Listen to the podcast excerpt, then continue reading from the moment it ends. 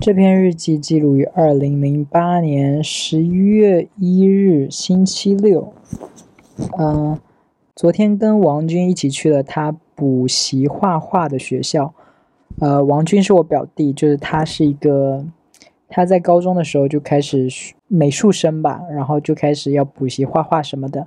然后我自己对画画很有兴趣，于是那天呢，我就陪他，就趁机找个机会就跟他一起去了他。补习的画室，后来聊着聊着，发现原来他并没有我想象中那么接近完美。他可真是傻呀！如果我是他，他身体里蕴含的酷一定会被我发挥的淋漓尽致。就是怎么说呢？就是我我我我不是不喜欢我自己的长相嘛，然后我就觉得他长得其实又也是高高帅帅的，但是他不太会打扮。或者我那个时候觉得他不会打扮，觉得就他的打扮跟我喜欢的那种打扮是另是不同的一回事，所以我就觉得他不会打扮。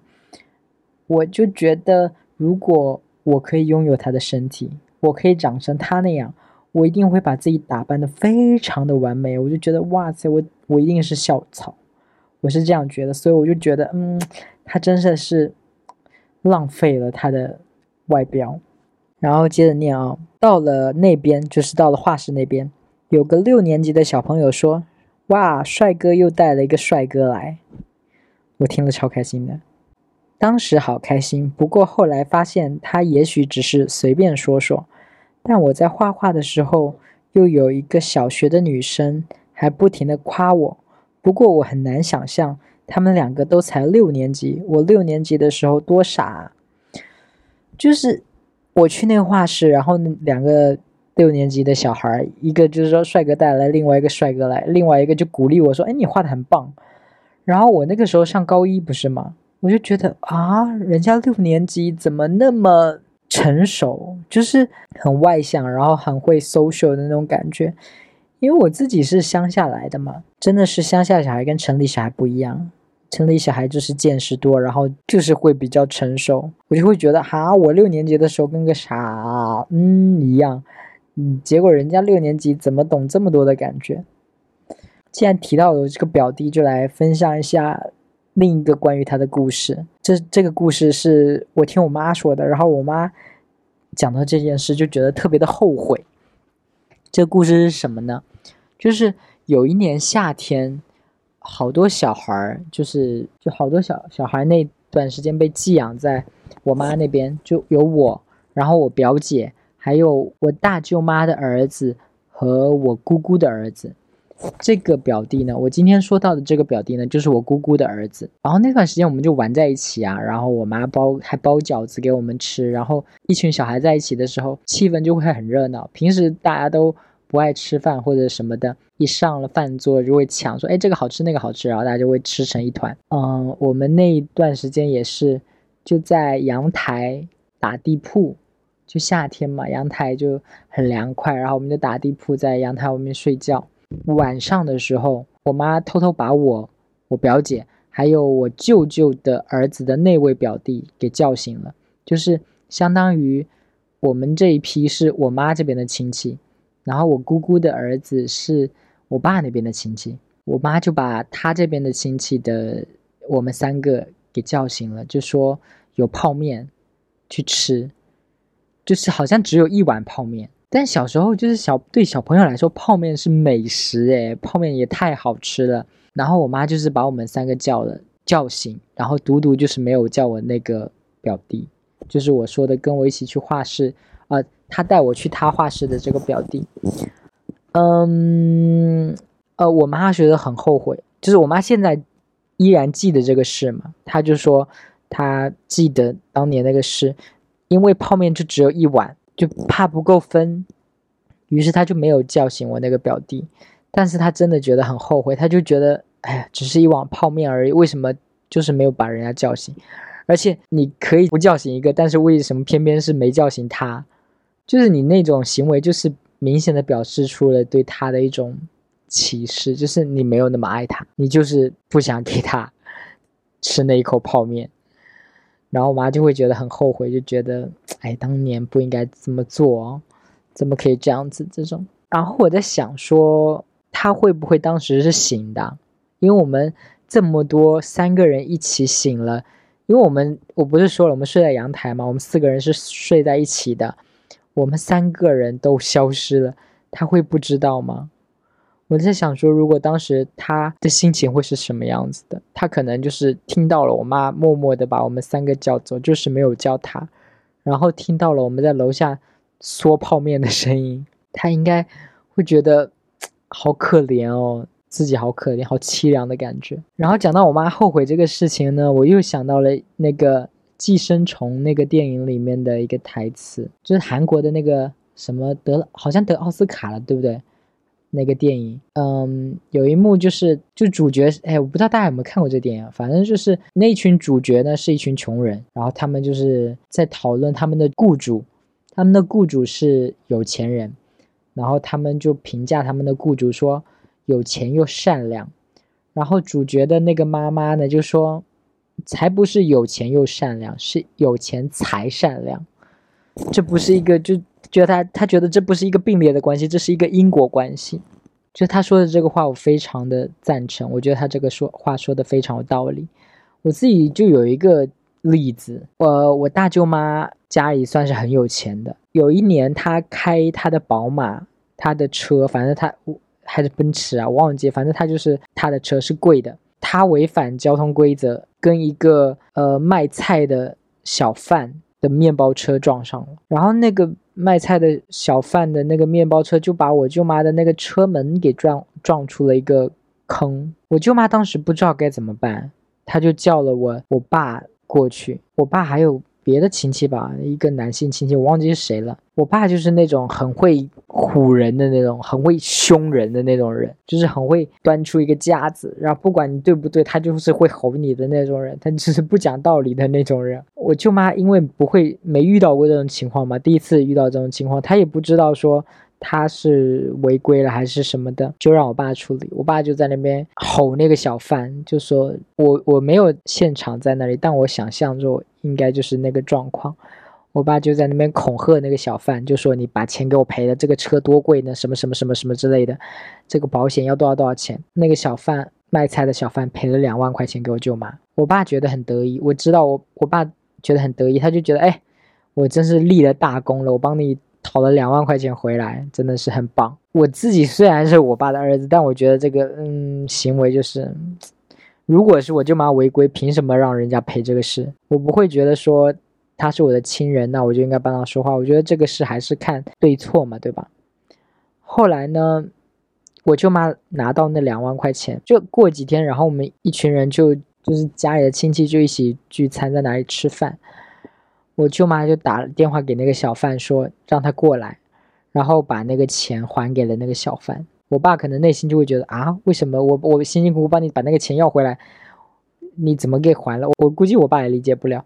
但是我舅妈这个行为，我就会觉得说，完全就是符合了那个电影里那句，不是有钱又善良，是有钱才善良。我爸可能没钱，我爸就可能没有我舅妈那么有钱。所以他就会觉得说这笔钱一定要争过来，所以他就显得那么不善良。但是我舅妈就是比较有钱，对他来说这两万块钱其实还好，对那个小贩来说那两万块钱真的是更要紧。于是我舅妈就把钱还给人家，然后就很善良。这件事就可以对应到那个那个俗语啊，“穷乡僻壤出刁民”，其实是有一个内在的逻辑在的。就是当你拥有足够多的资源的时候，你不用去跟别人争的时候，你愿意的话，你是可以把你的资源分出来的。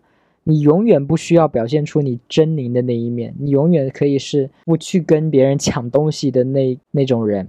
可是有些人就是手里什么都没有，他们不抢，他们就活不下去了。可是抢东西就不是一个体面的姿态。你在抢东西的时候，你一定是要够凶狠、够残忍。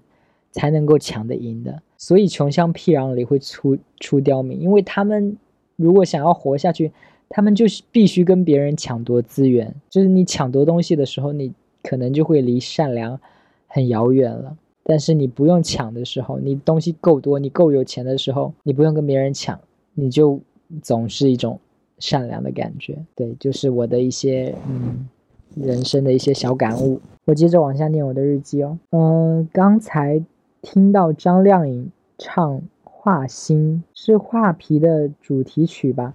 那可能当时对网络还不是很熟悉，所以还不确定。但确实是啊，画心就是画皮的主题曲。所以刚才去小舅妈家看了画皮，因为小舅妈家有电脑，好像她家的电脑比我家的快很多，还是怎么样吧？就去她家看了那个电脑上看了画皮。呃，有孙俪、赵薇、周迅、陈坤、甄子丹，真是蛮好看的。周迅演个狐狸精，还看见他把人皮脱下来化妆，身上全是虫子，真恶心。还是赵薇好。为了救那么多人，居然愿意说自己是妖，白了头发。不过为了爱，周迅还是死了。为了救所有人，这《画皮》，到现在依然是我非常喜欢的一部电影。这周迅里面的好多台词，我都印象很深刻。就一开始的时候，他说他不是那个跟那个土匪嘛，劫匪。哎，反正就是一个沙漠里的什么坏军阀之类的吧。军阀说我很喜欢你什么什么的，我也要把心给你，还是什么之类的。周迅就伸手去摸他的心，说：“哎呀，抓到了！”嚓，然后就把人家心给挖出来了。就哎呀，抓到了，就一种很调皮、很俏皮的感觉。然后后来再挖那个人的心的时候，也是说：“你不是说你喜欢我，愿意把你的心都给我吗？”还有那个。柳岩来的时候，他想让柳岩买那个赵薇在卖的一个化妆品吧，他就说：“小姐，你要买的是这个吧？”柳岩就说：“我为什么要买这个？”然后他就眼睛放出了一种光芒一样的深邃的魅力什么的，就说：“你要买这个。”这句话就好有魔力的感觉。还有一个就是很有名的那个台词：“你做妖，我做王夫人。”反正就觉得很棒。我在想，说我为什么这么喜欢《画皮》这么这部电影啊？我想可能就是因为，就是周迅的这个角色，就是用美貌当武器，你知道吗？就是用美貌征服全天下的那种感觉，就超级爽的啊！就谁都爱你，因为你的长相，谁都爱你。如果可以的话，我也想做个狐妖，做个男狐妖，魅惑众生，所有人都爱我，我想干嘛就干嘛。这篇日记记录于二零零八年十月十七日。因为我这日记是黑色的本子，然后用黑笔写的，所以读起来有点困难哦。这个现在字不是很明显，但是这篇日记呢，记得就是我的一些小时候的幻想。幻想的是什么呢？幻想自己变成明星啦。好，我开始念哦。最近我幻想自己上《快乐大本营》，今天突然想着想着，想到我跟陈帅上《快乐大本营》了。我俩组了一个组合，估计是偶像派的组合，就是幻想自己是一个偶像派的组合。哎，当年的偶像派双人组合有什么？Bobo 对不对？还有别的吗？何炅问了一个问题：你们是偶像派还是实力派之类的问题？我就幻想我自己上快乐大本营，然后被何炅采访嘛，然后我就说。我不是偶像派，他才是真正的偶像派。我就指陈帅说他才是真正的偶像派，然后就开始说，我初中的时候就觉得，当时我高中开学摸底考的时候，我们班没有帅哥不啊，呃，反正就是说何炅问说谁是偶像派，然后我就开始说他是陈帅是偶像派，因为我觉得他很帅，然后就开始说我自己当时。初中的感觉就说，我们当时摸底考的时候早试过，我们班是没有帅哥的。反正后来发现陈帅了嘛，就说哇，那他是帅哥。然后开始讲说我跟他之间的一些事情，就是也没什么事情，就是说开会的时候坐我后面呐，然后这什么，就是一很无关紧要的感想，就说啊，我当年还没有一个比较帅的帅哥朋友呢，没想到今天还组成了一个组合，每天都相处在一起。何炅就说：“哇，原来你们还有这样的关系啊！不过我觉得飞轮也很帅啊，为什么不是偶像派呢？”大家说：“飞轮是不是偶像派啊？”然后大家都大吼：“是！” 好不要脸的幻想，主要就是幻想说你变成大帅哥，然后跟大帅哥组的一个组合，然后还很有名，好傻逼哦，好恶心的幻想，就是。哎，我小时候真的超喜欢看那个《快乐大本营》，每期都看，而且那个时候好爱谢娜我，还记得她当年有个什么火锅美女，当年就真的很喜欢她，而且小时候喜欢一个明星的时候，就非要给明星排出一个顺序，就一定要排出你是我第一喜欢的明星，才会觉得我的爱是够纯粹、够有分量的。我记得我当时还有在爱蔡依林嘛，为了不在蔡依林和谢娜之间选出我更爱谁，我就会自己在心里分类，就说蔡依林是歌手这一区的，谢娜是搞笑明星这一区的，通过将他们分到不同的区域来避免就内心的纠结。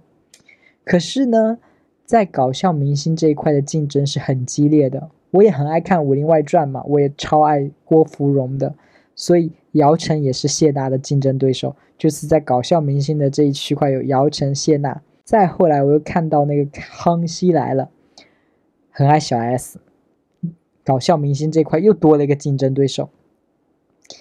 呃，不过以前小时候让我去比较说小 S 跟谢娜，是会让我挺痛苦的，觉得啊，他们两个一定要选出一个吗？就选不出来，我不想选，我就觉得如果选出来了，比如说我选了小 S。就觉得哇，我对谢娜真的是太过分了，所以当时会这样觉得吗？不过我现在就已经不看《快乐大本营》了。我就现在让我选，肯定是小 S 超过谢娜，小 S 姚晨谢娜 这个排序。反正现在我对《快乐大本营》已经不看了嘛。我记得我前段时间还刷微信公众号，刷到说什么《快乐大本营》要选新的主持人了，一个什么年轻偶像的。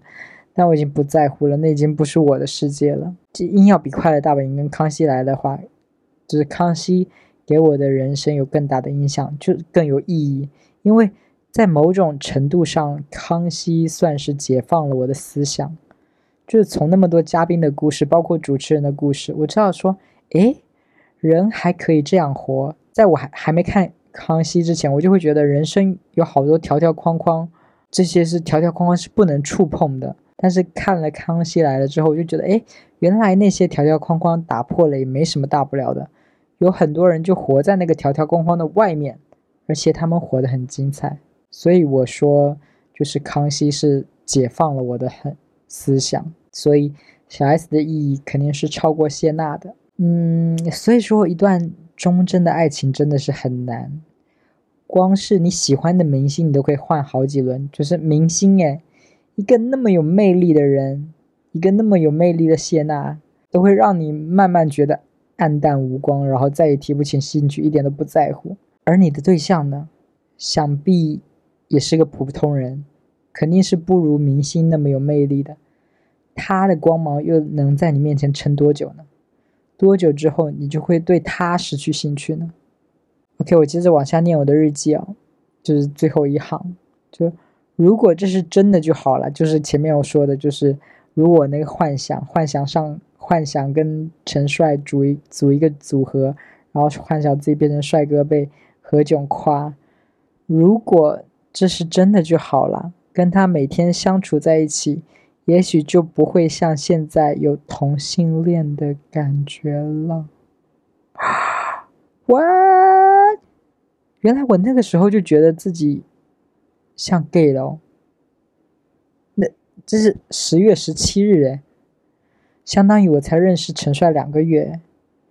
我当时原来我当时就觉得自己是有同性恋的感觉，就是因为我刚开始去认识一些 gay 的朋友的时候，我都很喜欢问他们一个问题，就是你们是在哪个 moment 发现自己喜欢男生的？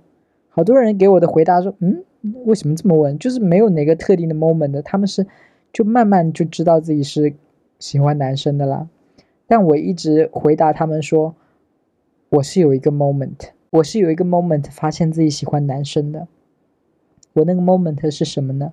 就是有一次月考还是反正一个比较大的考试，然后就上午场的考完了，中午的时候我跟陈帅就在教室里，他坐在椅子上，把我往他怀里拉，我就跌坐在他怀里。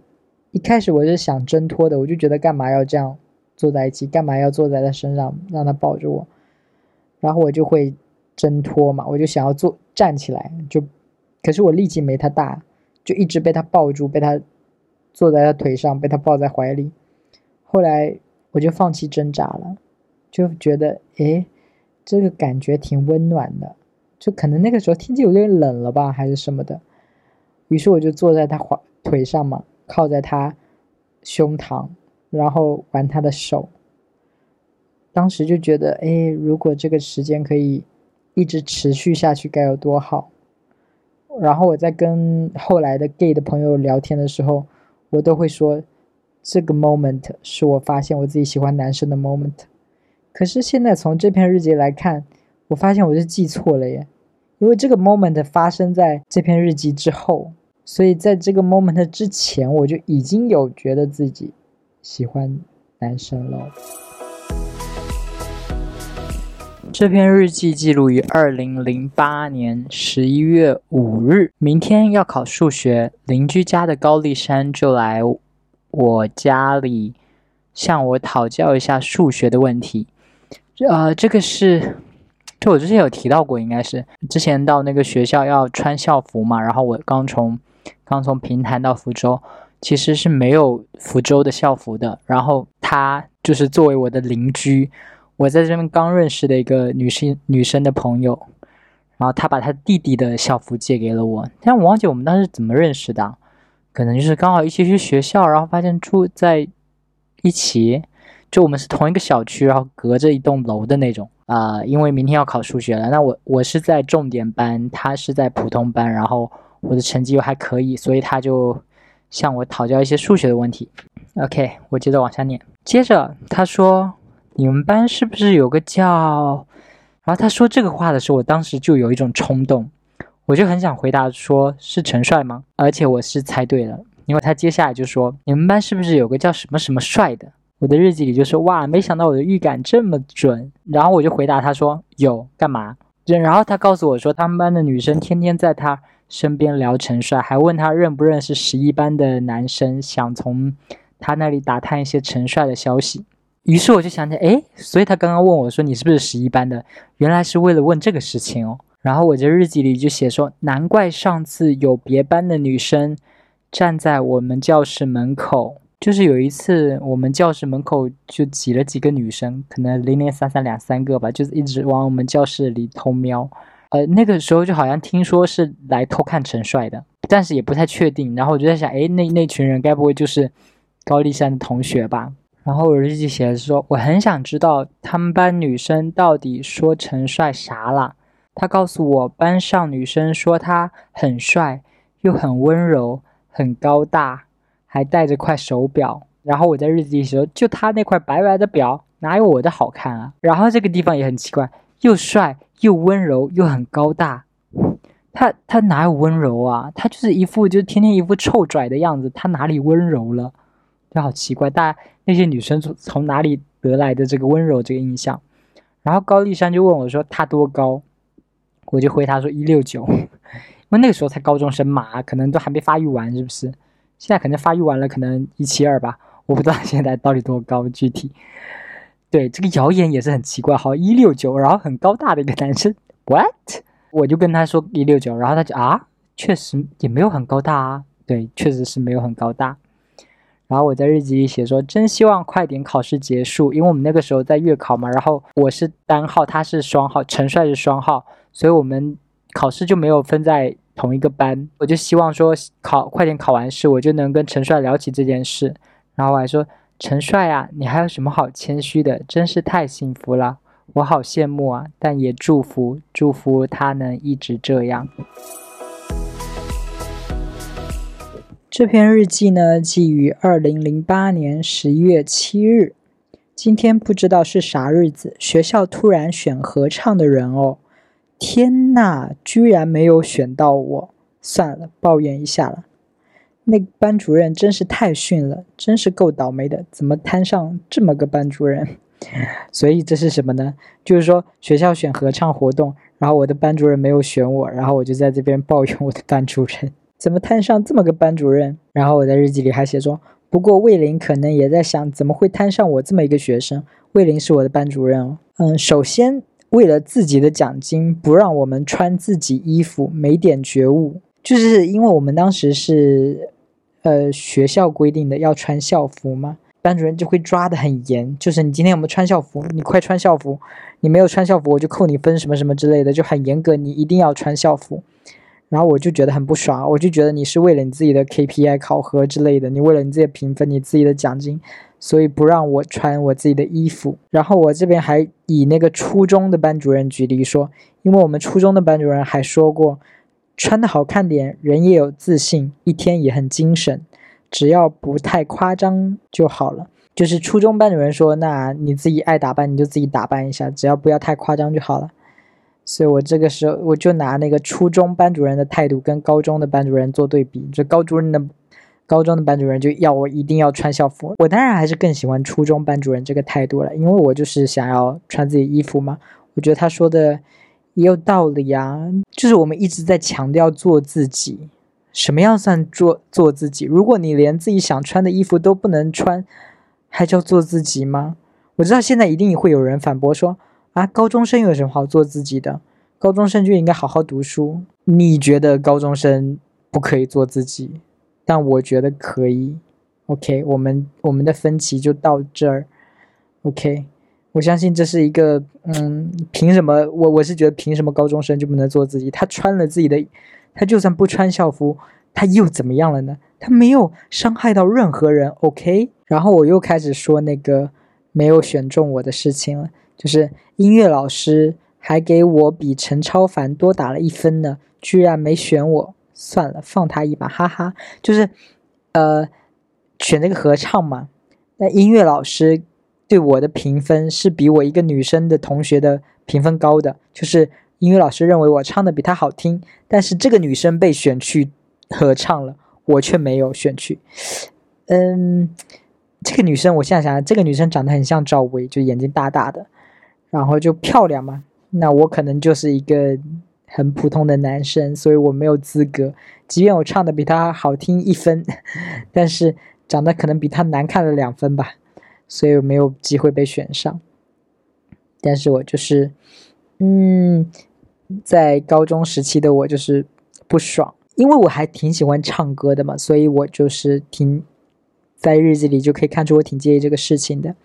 然后对于唱歌这件事呢，我大学的时候还去参加过学校的十佳歌手赛，学院的和学校的我都参加了。我还记得当时非常紧张，而且我这种人，我这个人一紧张就有一种喉咙就会发紧，就一种想吐的感觉。你知道，我我觉得应该很多人都会有这样子。然后那两次表现的就不好啊，呃，现在我也还还是爱唱，但我已经就是很可以很诚实的评价自己的水平了。就是我当时确实没资格被选上，因为我的水平大概就是比路人好听一点点，但肯定离专业的或者厉害的人还是距离很远的那种。我我现在来展示一下我的歌喉啊，我唱一下我最近很喜欢的一首歌。刻在我心底的名字，你藏在尘封的位置。要不是这样，我怎么过一辈子？我住在霓虹的城市，握着飞向天堂的钥匙。你可以翱翔，可是我只能停止。我发我发现这是一个很容易自恋的地方，就是大家。很容易觉得自己唱歌很好听，耶，就就就歌声是人类自恋的重灾区。就是歌声和容貌这两个自恋相比的话，容貌自恋的人会觉得自己仅仅次于刘亦菲，仅仅次于金城武的这这类容貌自恋的人，可能如果这个世界有百分之二十的话，那觉得自己唱歌非常好听，仅次于邓丽君、王菲的人，一定有百分之八十。